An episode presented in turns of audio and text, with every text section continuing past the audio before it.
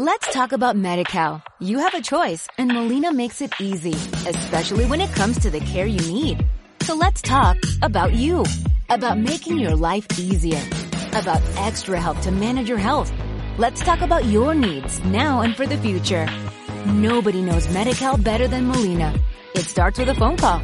Call 866-420-5330 or visit meetmolinaca.com. Let's talk today.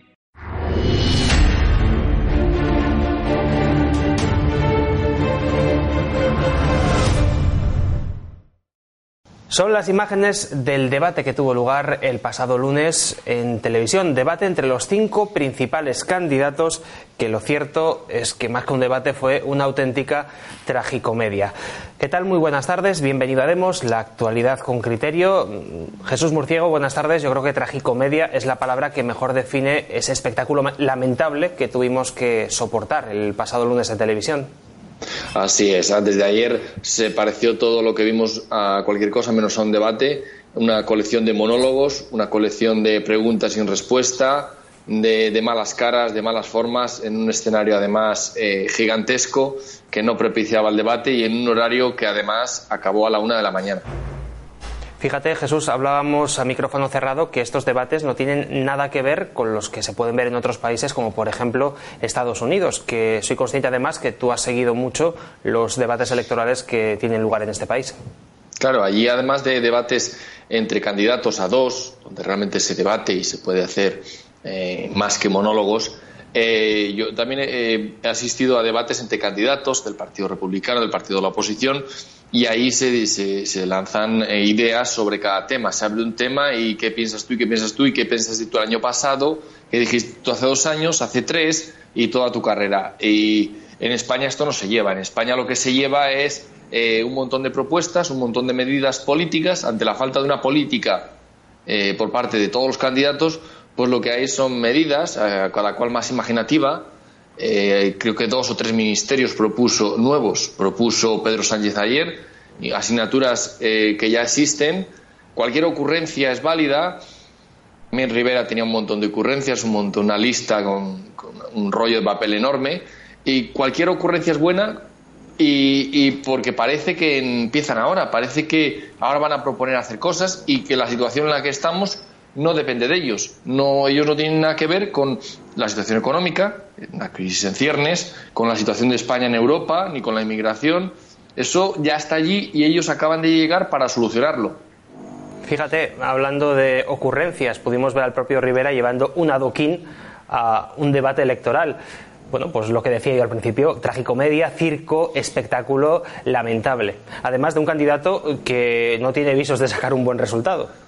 Claro, muy desesperado el señor Rivera porque ante la bajada que le dan las encuestas, pues todo tipo de ocurrencias eh, pues, le parece válidas, todo tipo de, ideas, de, en fin, eh, objetos, el, rollo de papel, el adoquín, cualquier cosa que se le ocurra eh, está bien, pero claro, a lo mejor él piensa que está en un debate universitario, en un debate espectáculo y no está en, en un debate por una presidencia del gobierno. No no creo que, le funcione tampoco esto, más allá de arañar unos pocos puntos, porque era el único, es verdad, que, buscaba confrontación. Los demás estaban más bien agazapados eh, a la defensiva y escondidos. Porque sobre todo el, presidente en funciones, Pedro Sánchez, que no miraba a nadie a la cara, que se escondía en los papeles, parece que se, se bajaba la cara para que no le miraran y para que no cruzar la mirada con nadie, menos un debate, Pedro Sánchez hizo cualquier cosa. Fíjate, eh, Jesús, ahora que hablabas de Pedro Sánchez, el presidente en funciones, fue muy ambiguo en el debate. Intentó ser un poquito duro con eh, el tema catalán, pero por otro lado tampoco negó que no contaría con los independentistas para formar un gobierno. Estaba jugando, eh, como acostumbra, evidentemente, a dos bandas. Claro, estaba jugando a todas las bandas y haciéndose primero de víctima, que decía con la connivencia de los presentadores que hablen todos y que me acusen todos y ya me defiendo yo al final, para, guardarse el último turno de palabra. Em, también decía que, no quería la, coalición con, el PP, ni con, o sea, con la derecha, ni con la izquierda, y no, no entraba en nada, pero ah, y luego decía que defendía la unidad de España después de acabar de decir que, España, o de no decir, pero no negar la afirmación que, hizo la semana pasada, que España era una nación de naciones. Entonces, em, Pedro Sánchez juega a todas, las, a todas las cartas posibles y lo peor es que le funciona. Es lo que se conoce como el partido atrápalo todo, ¿no?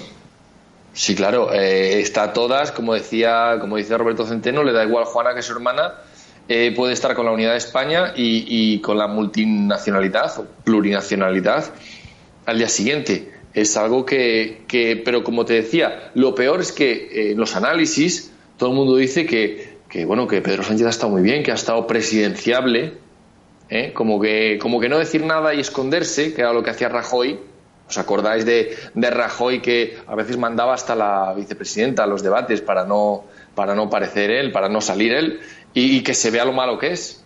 Pues este señor igual, como es tan malo, tan negado, pues estaba que no respondía, no se atrevía a entrar al cuerpo a cuerpo cuando la gracia de estos debates y donde se gana, donde hay ventaja y se ganan los votos, y la gente ve que, está capacitado para negociar con un líder extranjero o para negociar con cualquier otro presidente autonómico, pues es en el cuerpo a cuerpo. Y todos lo han rehuido. Bueno, todos menos, menos Rivera, pero el presidente, sobre todo que hablamos, es que se ha escondido de una manera tan, tan cerril en, sus papeles y volviendo a leer sus papeles y comentando por lo bajo lo que decían los demás, que vamos, menos un debate serio parecía cualquier cosa.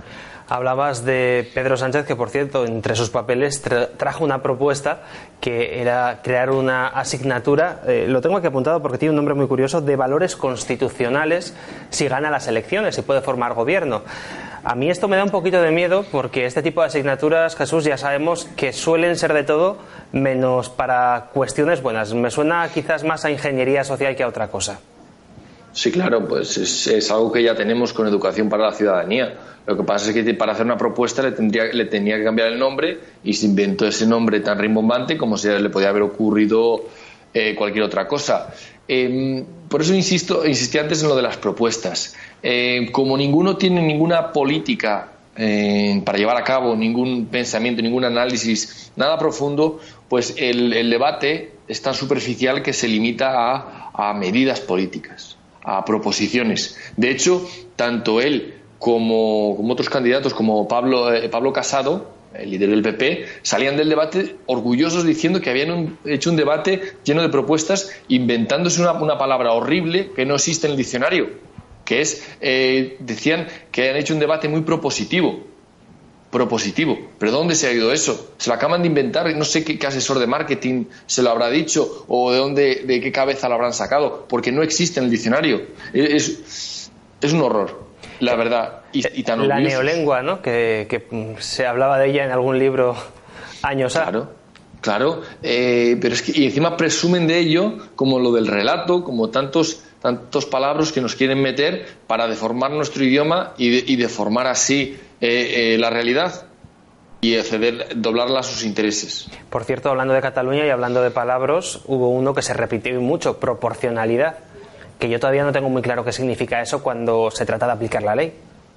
Claro, claro, pues que no ser demasiado duro o ceder o esas, ese tipo de, de lenguaje esconde, esconde el engaño, el engaño y la mentira de, decir que darles espacio, decía, decía mm, eh, el presidente del gobierno que no había un problema de, convivencia, sino había un problema de, de seguridad, eh, de seguridad pública. Vamos, que, realmente no, había no hay un problema de, independencia en Cataluña, simplemente hay una gente que está muy enfadada con, con cualquier cosa y que lo que hay que hacer es crear más mesas de convivencia o mesas de diálogo entre partidos, fuera del Parlamento, obviamente, o sea, más de lo mismo, el PSOE está eh, en esta deriva de esconder y mostrar su, su debate plurinacional, que realmente es, una propuesta federalista, porque no olvidemos, el PSOE tiene un proyecto claro, claro y escondido de una España federal, de romper España en 17 cachos y volverlos a juntar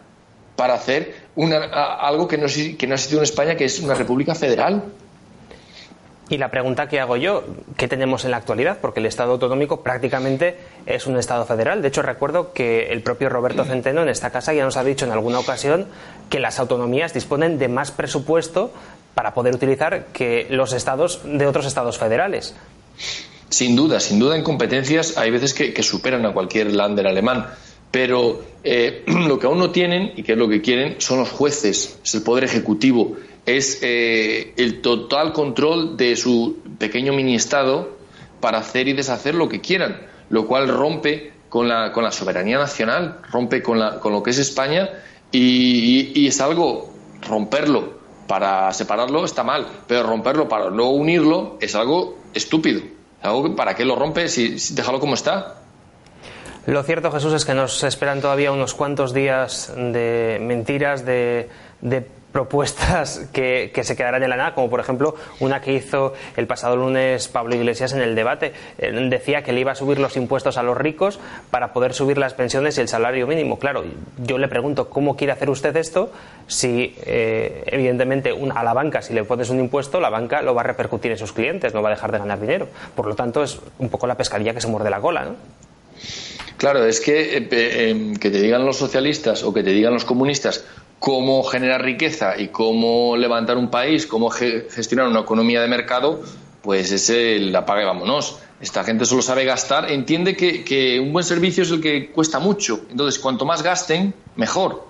En vez de eh, eh, buscar un ahorro y buscar eh, que los, la gente tenga más dinero en los para consumir, lo que, lo que quiere es sacárselo vía impuestos, aumentar los impuestos porque parece que, que Rajoy no lo subió suficiente y Zapatero previamente no los había subido tampoco lo suficiente, pues si, si consiguiera eh, Pablo Iglesias eh, participar de un gobierno, obviamente necesita subir más los impuestos todavía porque hay muchos cargos que, que mantener, hay, tienen muchos cargos del partido, hay mucha gente y luego, eh, claro, el modelo económico, pues lo dijo además, banca pública, eh, en una, compañía energética pública. Vamos, eh, el Estado en todo, el Estado en todas las partes de la economía y, cuanto más mejor. Entonces, obviamente, esto es algo muy difícil de, tener éxito en la sociedad actual, en el mundo actual, pero Pablo Iglesias pues habló, habló para su parroquia, habló para los que los incondicionales eh, del comunismo, de la izquierda, de la nueva izquierda, de Podemos, y para esto pues lo hizo muy bien. Hay, hay gente que dice, o bueno, los periódicos de, de, esa, de esa rama ideológica, pues les gustó mucho eh, la actuación de Pablo Iglesias, que además es un experto en, esto de la televisión. Tenía su tele, eh, La Tuerca, financiada por los iraníes y, y por otros eh, del Caribe y con esto lo que hacía es, eh, tiene muchas tablas y sabía, sabe muy bien cómo ir eh, en perfil bajo, intentando, buscando un abrazo con, eh, con, el presidente de gobierno, con Sánchez, y Sánchez resistiéndose, haciéndose que, dejándose querer por un lado, pero resistiéndose al, a abrazarse al, a un pacto con Podemos. No hemos hablado de la novedad en este debate, Santiago Bascal, que se estrenaba en este debate a cinco con los otros cuatro candidatos, que ya son los que hemos visto últimamente en debates anteriores. Eh, ¿Qué destacarías de la participación de Abascal? No, Abascal estuvo muy en su línea, muy pues como cualquier meeting, dijo lo que, lo que suele decir, un golpe de Estado permanente en Cataluña, eh, lo de Franco fue una profanación, cosas que, mm, obviamente em, son para, eh, para mucha gente de sentido común, para otras es la, extrema derecha y la ultra, eh, el fin del mundo y, equiparable a, lo peor de, Europa. Eh, en su línea estuvo muy bien, como decíamos. Em, lo que pasa es que sabemos que en la parte económica em, es muy, muy flojo el, las propuestas de, de Vox, que como sabemos es un partido liberal o de, orientación liberal, pero que ayer pidió o pedía por el proteccionismo. O sea, ayer eh, hablaba del trabajo esclavo de China, del comercio con, países como China, en plan proteccionista. Entonces, estaba un poco ahí a contrapelo y, no sabía muy bien en economía cómo, cómo, definirse. Habló, por otro lado, de las pensiones, es algo muy obvio que, o, en el despilfarro de las autonomías eh, afecta seriamente a los recursos para las pensiones y habló también, pero yo en general lo vi como un poco como muy nuevo en estos debates, muy no, no buscaba entrar al trapo. Es verdad que nadie entraba al trapo, pero Rivera lo buscaba. Rivera buscaba el, cuerpo a cuerpo, el contacto, el, debate en sí, debatir ideas, contraponer ideas. Eh, em, em, el, el líder de Vox no lo buscaba tanto, estaba un poco más retraído, un poco quizá nervioso y, eso, pues claro, eh, yo creo que pagaba la novatada de estar por primera vez allí y también que es un partido que está siendo muy, eh, muy eh, condenado al ostracismo y muy poco y todos pocos lo interpelaban. Lo interpeló Pablo Iglesias con temas lo típico, ¿no? De la, guerra civil, los golpes de Estado del 36, pero las víctimas de ETA pero fue muy corto. Fue uno de los momentos más, más enérgicos del debate, porque el debate se extendió tres horas y media. El debate es que fue desde las diez que empezó hasta la una y media, hasta la una, fue larguísimo. Incluso una pausa en medio, una pausa de media hora. ¿Dónde se ha visto eso? Yo es que esto, la verdad es que me sorprendió mucho. No sé si tú habrás visto algún debate con pausa. yo, no, yo no he visto ninguno. Lo cierto es que no más allá de las pequeñas pausas de publicidad, pero vamos, desde luego en una pausa de media hora. Lo cierto, eh, Jesús, es que eh, fue un debate muy propositivo, voy a utilizar esa, ese palabra que se han inventado, pero lo cierto es que nadie nos garantiza que en el caso de ganar estos partidos vayan a cumplir lo que están prometiendo en estos debates y también a lo largo de toda la campaña electoral. Al final no deja de ser una farsa, aunque venga un candidato mm, con eh, unas propuestas fantásticas, nadie nos asegura que las va a cumplir una vez que llegue al gobierno. Propuestas fantásticas. Fíjate lo que dijo Pedro Sánchez, que dijo que lo más importante en la política es la verdad. Y había un tuit que decía, seguro que está mintiendo. Porque es que hasta en eso miente, hasta porque en la política la mentira es muy fuerte. Ahí está un presidente de gobierno que ha falsificado hasta su propia tesis y, todo lo que pueda. Pues fíjate que, hasta en eso mienten y que le sale, le sale bien la mentira, la tristeza de, la, de estos debates en España no es como los países que metes la pata y te lo recuerdan. No, no, no. Es que aquí pueden mentir, proponer castillos de humo, eh, negar la evidencia, incluso em, retrasar sentencias judiciales eh, como la de los SERE que no ha salido, como la de los el golpe de Estado en Cataluña, que sabían que iba a salir en esta fecha y pusieron a propósito el, la campaña electoral y las elecciones en esta fecha pudiendo retrasarla un mes antes. Pero José, perdona, perdona que te interrumpa, esto no es nuevo. Yo recuerdo también cuando Felipe González tenía que ir a declarar por el asunto de los GAL hace ya muchos años, se le prohibió a los periodistas sacar fotos porque esas fotos podrían influir en las elecciones, no sé si eran generales o autonómicas o las que correspondieran en ese momento que estaban también al caer. Claro, ¿cómo, ¿cómo nos vamos a olvidar de los tiempos de Mr. X? que no podían investigar, no podían citarlo a declarar porque lo iban a estigmatizar. Decían, pues ese partido, de esa época de corrupción del felipismo, 93, que fue, fue horrorosa, que, mucha gente la recuerda y muchos se quieren olvidar de ella, pues ahora el PSOE eh, da lecciones de corrupción al PP, que por supuesto también está corrupto, o como decía eh, Pablo Iglesias, que él llegó hace, hace un año, él, él, no sabía de lo que había, él no es responsable del partido, cuando, cuando habla de la, sin embargo, cuando habla de la parte económica, dice, somos el partido que ha bajado los impuestos, que ha creado no sé cuántos puestos de trabajo. esas medallas sí que se apunta, las medallas de Rajoy y, las de Aznar. Pero de la corrupción, como que él no hubiera estado en el partido, como que no hubiera una responsabilidad en el partido.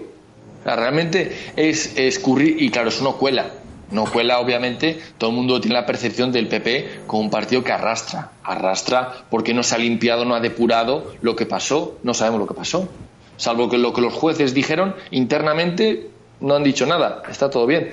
Entonces, con un PP corrupto, una historia de corrupción, con el PSOE que, es uno de los partidos más corruptos de Europa. Y con esto, pues todavía eh, nos hablan de corrupción, nos hablan de limpieza ellos mismos.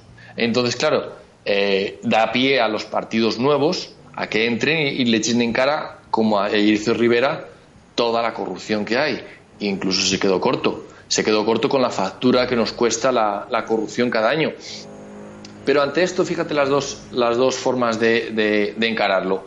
después de que dijo eh, Rivera toda la, lista, la corrupción, la cifra enorme de, miles de millones que nos cuesta la corrupción, eh, Pedro Sánchez se hizo loco, miró para su papel, escribió algo y, Pablo Casado entró al trapo y le dijo, hombre, esta no, no, no, debata conmigo, o sea, no se enfrente a mí, enfréntese a otro, casi como buscando un pacto tácito entre los dos. Y, Rivera, por supuesto, como lo tiene, tiene bastante perdido, pues va a la desesperada, iba a la desesperada a, atacar a, a todo el que se le pusiera por delante. Fíjate, un Rivera que por cierto dijo en el debate de ayer, bueno, le echó la culpa a Pedro Sánchez de la repetición electoral y, es curioso que lo diga él porque podría haber desbloqueado la situación él mismo. Claro, de hecho, se ofreció a, a, echar un cable para que no volviera a bloquearse el país, lo cual tiene WhatsApp.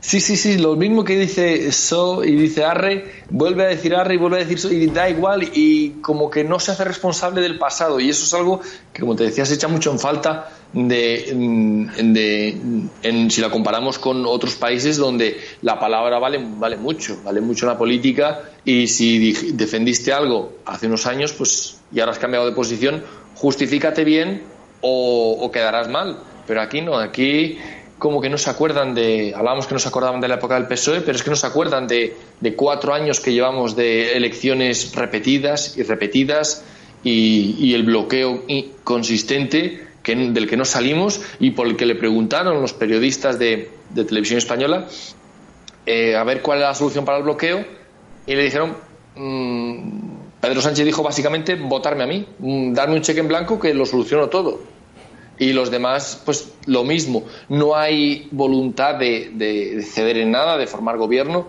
Hay, hay un atasco muy grande y parece que estamos encaminados a repetir el mismo atasco en los resultados electorales del próximo domingo. Fíjate Jesús, en estas elecciones, que parece que la abstención va a ser bastante más alta que en otras ocasiones, hemos escuchado, hemos empezado a escuchar ya ataques directos contra la abstención, incluso hay algún rumor por Internet en el que eh, se está diciendo que incluso se nos va a obligar a votar. Evidentemente es un rumor, no creo que tenga mucha base, pero se está empezando a, de alguna manera, criminalizar la abstención, que es precisamente lo que nosotros proponemos en Demos. Claro, por supuesto, nosotros que somos abstencionistas y hemos eh, pedido siempre, siempre la, la abstención y no votar listas, no votar un sistema sin representación como el que tenemos y sin separación de poderes, pues eh, hemos notado que últimamente ha habido noticias que decían que había una campaña por el PP, que mm, una campaña que, pedía a la gente de izquierdas que no votase, cuando decía que, la consigna era no votes. Y había en la foto eh, Pedro Sánchez y Pablo Iglesias. Y supuestamente esta era una campaña de la derecha, cierto o no, esa noticia les ha dado pie para que cualquiera que pida la abstención, como la hemos pedido nosotros siempre y la, seguimos pidiendo, ya eh, eres, eh, te consideran eh, un troll del PP. O sea, ya el PP es el malo de la película, o como lo quiere poner la izquierda, un, el ogro que está pidiendo a la izquierda que se abstenga, porque obviamente los que han lanzado esta campaña absurda saben que va a haber una desmovilización muy grande de la izquierda debido al fracaso que han tenido en la formación de gobierno tanto el presidente en funciones como el líder de Podemos. Entonces, ante esta herida que ya se está viendo, se están poniendo la venda y están culpando, obviamente, a, quien sea de, la abstención. Y se prevé, como te digo, que la abstención suba, como llevaba subiendo todo, todas las últimas elecciones, hasta la irrupción de Vox. Fíjate, porque era lo que utilizó la izquierda, eh, hablo del Partido Socialista, evidentemente, para que la gente fuera a votar en masa en las anteriores elecciones, el miedo a Vox. Claro, y ese miedo pues ya se ha diluido, se ha diluido bastante y ya todo el mundo sabe que Vox, pues bueno, es, lo que es una derecha tradicional, patriótica, y no viene más que acomodarse al, al régimen de partidos, a buscar su sitio, su, su parte del pastel y cambiar a lo mejor un poco eh, si puede y, aún tiene ganas eh, la configuración autonómica pero el resto. Que permíteme dudarlo, Jesús, porque lo primero que hizo fue presentarse a unas autonómicas, lo cual ya eh, sería a día de hoy pegarse un tiro en el pie, porque sería renunciar a un dinerito muy jugoso que entiendo que les vendría fantástico. Por supuesto, cuanto más crezcan las redes clientelares de los partidos, cuanto más grande empiece a ser la estructura del partido, ahora, es pequeña, pero bueno, cuando sea grande, pues ya verán cómo a la hora de tomar unas decisiones, pues bueno, hay que consultar a los varones regionales, hay que pedir permiso, y bueno, al final pues se diluye en el consenso del régimen, como se han diluido otras propuestas que empezaban muy bravas, como la de Podemos, y al final pues ya lo tienes ahí, luchando por un abrazo de Pedro Sánchez. Pues Jesús, nos hemos quedado ya sin tiempo. Muchísimas gracias por haber estado hoy con nosotros analizando el debate que tuvo lugar el pasado lunes en televisión entre estos cinco principales candidatos. Volvemos eh, a vernos próximamente, así que un abrazo y hasta la siguiente. Un abrazo y un gusto estar aquí. Hasta pronto. Nosotros cerramos aquí el programa recordándote nuestra página web, elcrítico.org. Es nuestro diario digital que lo puedes visitar con artículos interesantísimos que gestionan nuestros compañeros José Luis y María Ángeles. Y antes de finalizar, te recordamos que el próximo viernes 8 de noviembre tenemos un acto que tendrá lugar en, el Salón de Actos de la Universidad San Pablo CEU de Madrid, en la calle Isaac Peral número 58, donde eh, tendremos eh, varios ponentes hablando precisamente de la eh, estructuración del Estado. Así que es una invitación que os lanzamos desde aquí, desde Demos. Será el viernes día 8 de noviembre a partir de las 12 del mediodía en la Universidad San Pablo CEU de Madrid. Nada más, nos despedimos hasta el viernes. Que seas feliz y que pases una muy buena noche.